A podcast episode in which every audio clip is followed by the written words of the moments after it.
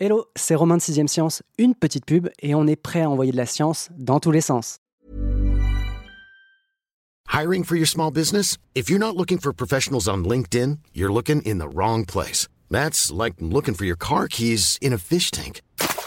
LinkedIn helps you hire professionals you can't find anywhere else, even those who aren't actively searching for a new job but might be open to the perfect role. In a given month, over 70% of LinkedIn users don't even visit other leading job sites. So start looking in the right place. With LinkedIn, you can hire professionals like a professional. Post your free job on linkedin.com slash spoken today.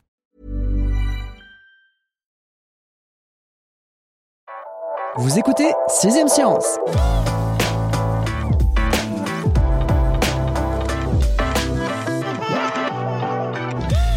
mon entourage, je n'en compte qu'un seul. Et compter sur lui pour s'en vanter, hein. cet ami qui se reconnaîtra s'il nous écoute, serait totalement passé entre les gouttes du Covid-19. À moins de vivre en ermite au fin fond d'une grotte, c'est pas un mince exploit. Personnellement, j'ai été contaminé au moins trois fois ces trois dernières années, alors que lui, Walou, zéro test positif, et je peux vous assurer qu'il a eu son lot d'écouvillons enfoncés dans les naseaux. Les chercheurs ont trouvé un nom à ces exceptions, les jamais Covidés. Seulement, le doute demeure. Ces personnes qui seraient apparemment immunisées au SRAS-CoV-2 sont-elles des asymptomatiques qui s'ignorent, c'est-à-dire des malades sans le moindre symptôme, ou quelque chose dans leur génétique les protège-t-il véritablement du virus? Coralie Lemke, l'experte santé de Sciences et Avenir, est à mes côtés pour nous vacciner contre l'ignorance. Bonjour Coralie. Bonjour. En préambule, je pense pouvoir affirmer que tu ne fais pas partie des jamais Covidés, toi non plus. Je ne suis pas une jamais Covidée, je viens juste de sortir euh, d'un Covid, donc vraiment, je, ne suis pas dans cette population. et, et c'est vrai que la question de la population de personnes qui seraient naturellement résistantes au virus euh, SRAS-CoV-2, c'est un peu la question à un million aujourd'hui.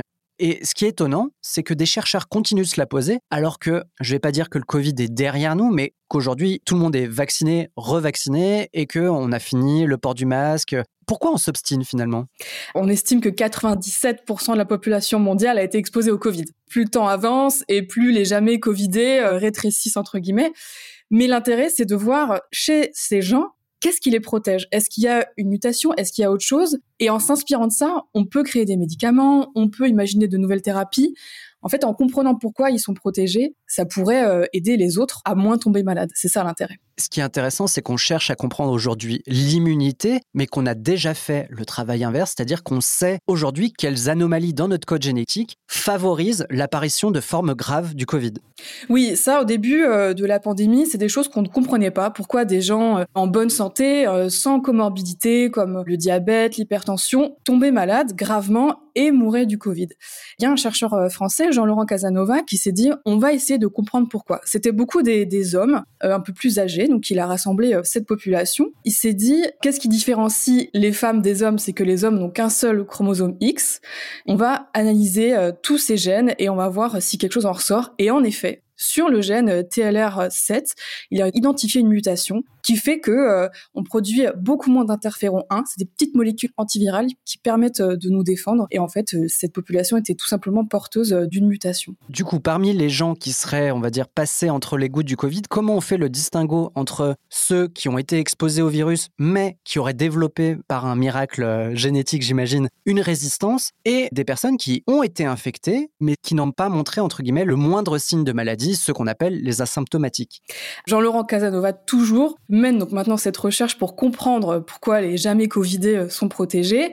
Et alors lui, il a vraiment une sélection euh, très forte euh, à l'entrée, on va dire, pour rejoindre son étude. C'est que il faut avoir été vraiment en contact prouvé avec le virus, donc soit un personnel soignant qui était dans des services de Covid-19, soit, je sais pas, un membre dans une famille nombreuse où vraiment tout le monde est malade et on est le seul dont les tests PCR ne deviennent pas positifs. Et ça, c'est vraiment la clé de ce qu'il faut pouvoir prouver, c'est avoir des tests PCR qui sont restés négatifs à cette période. Et alors, la période est vraiment restreinte d'ailleurs.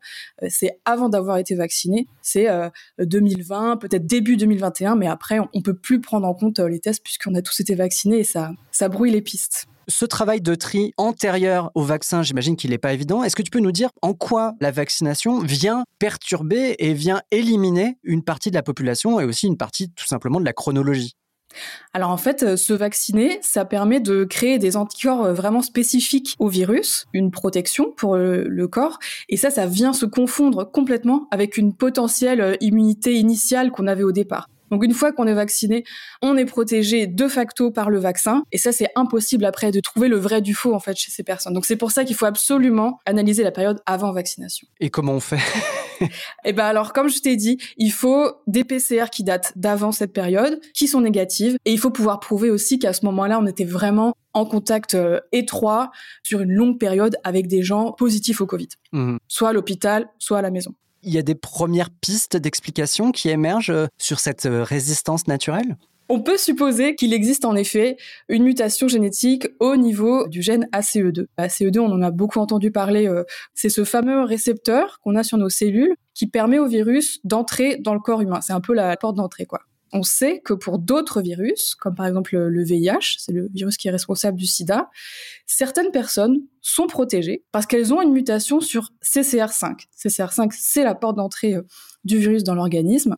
On a identifié que certaines personnes ne pouvaient pas être contaminées par le VIH parce que cette mutation fait qu'elles n'ont pas de récepteur. Il n'y a pas de récepteur, il n'y a pas de porte d'entrée, le VIH ne rentre pas.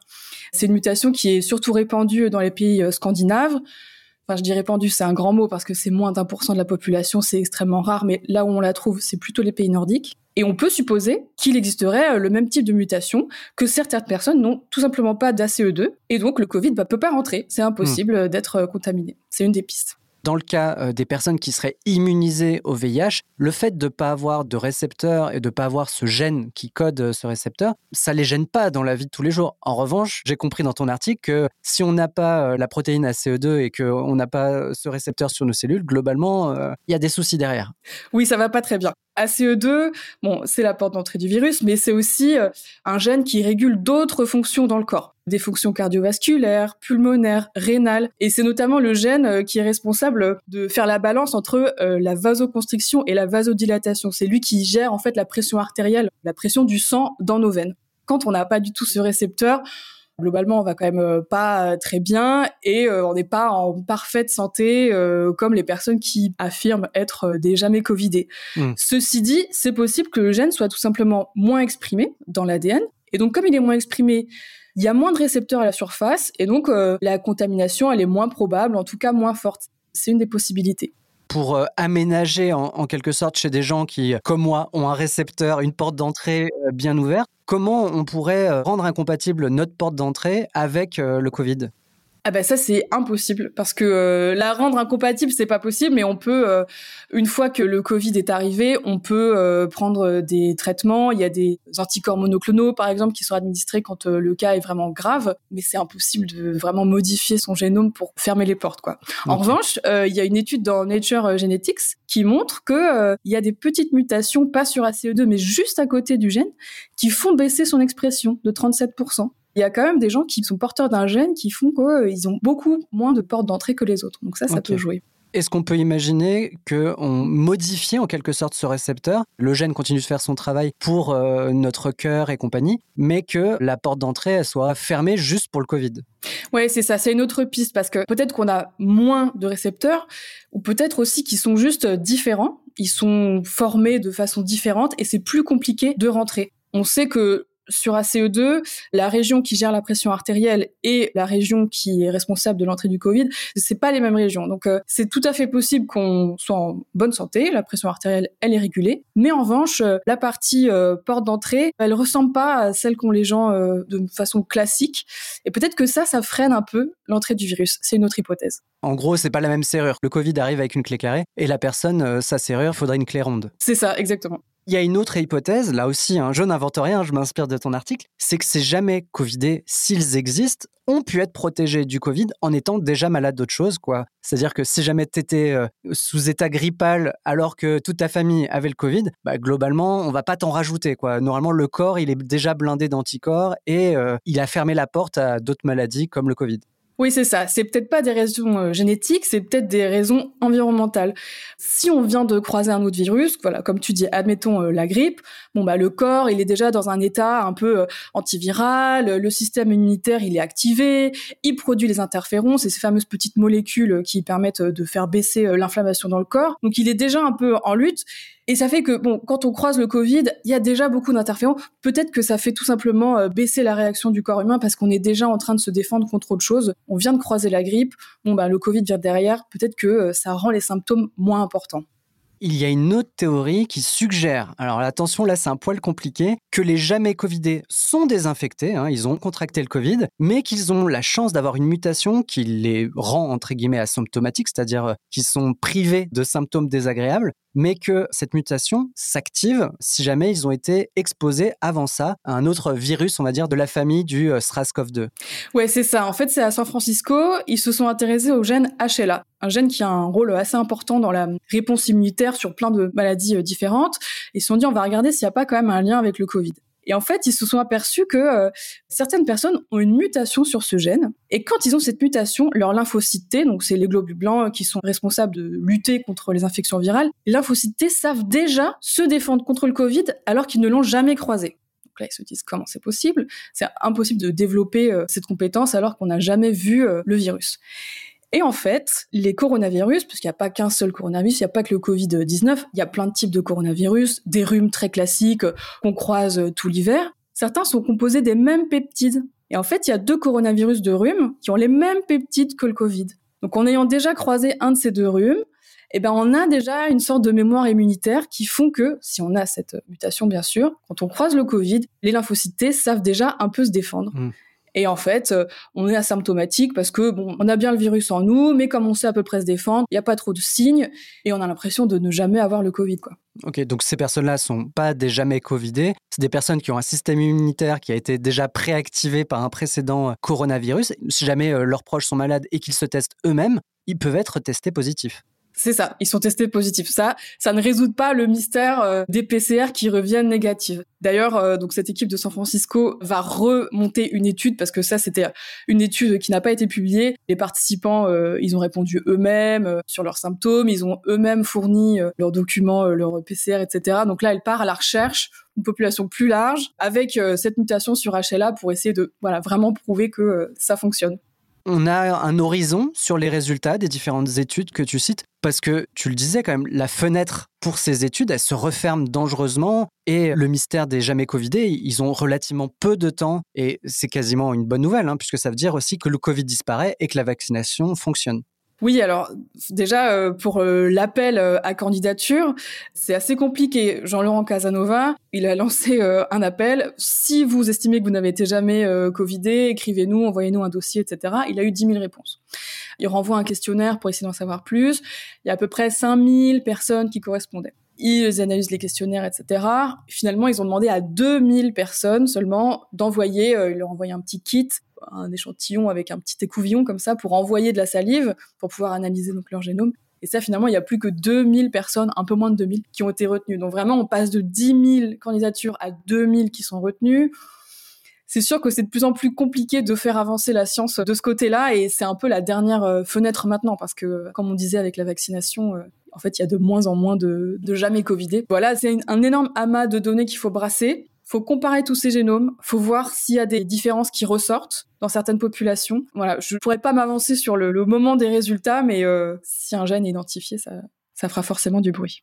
En conclusion, quel message tu portes potentiellement aux gens qui, euh, on va dire, font partie de ces never coviders ou jamais covidés? Vous avez peut-être plus de chances d'être des asymptomatiques que des invulnérables au Covid. Oui, c'est ça. Il faut quand même euh, prendre beaucoup de pincettes. On a tous euh, un collègue à la machine à café ou un oncle le dimanche midi en famille qui affirme n'avoir jamais été covidé.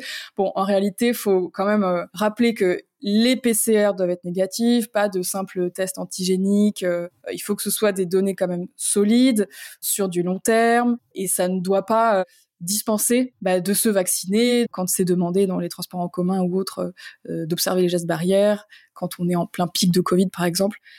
Pour l'instant, on n'en sait tellement rien que pour le bien commun, il faut se protéger et, et en fait protéger les autres. J'ai oublié de le dire en introduction, mais rappelons quand même que le Covid, c'est 7 millions de morts hein, sur 3 ans. Voilà, je termine sur une note malheureuse, mais il faut quand même le rappeler. Hein. C'est vrai qu'en 2023, on pourrait se dire que le Covid est passé et oublier les mesures barrières, le port du masque, etc. Mais c'est vrai que euh, tu parlais des personnes jeunes dont euh, le code génétique, malheureusement, euh, les fragilisait et leur faisait développer une forme grave du Covid faut pas oublier, entre guillemets, tous les autres. Et au total, ça fait 7 millions de personnes dans le monde euh, décédées du fait du Covid-19.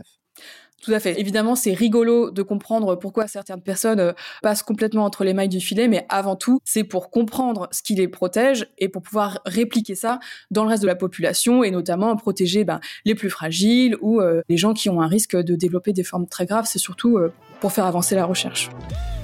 Eh ben merci Coralie pour cette conclusion constructive et vraiment plus optimiste que mon mot de fin. Je vous invite à lire le dossier de Coralie dans le numéro 915 de Science et Avenir. Quant à moi, je vous donne rendez-vous dans une semaine pour un nouvel épisode de 6 Science pour envoyer de la science dans tous les sens.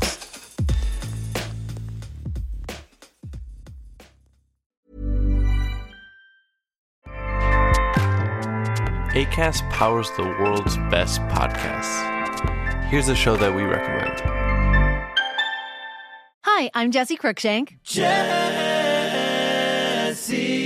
Cruikshank. I host the number one comedy podcast called Phone a Friend. Girl, let's phone a friend. Not only do I break down the biggest stories in pop culture with guests like Dan Levy and members of InSync, I do it with my own personal boy band singing jingles throughout because it's my show. It's your show, girl. New episodes of Phone a Friend Yeah. drop Thursdays wherever you get your podcasts. So work it, girl. Yeah, work it. Okay, that's enough.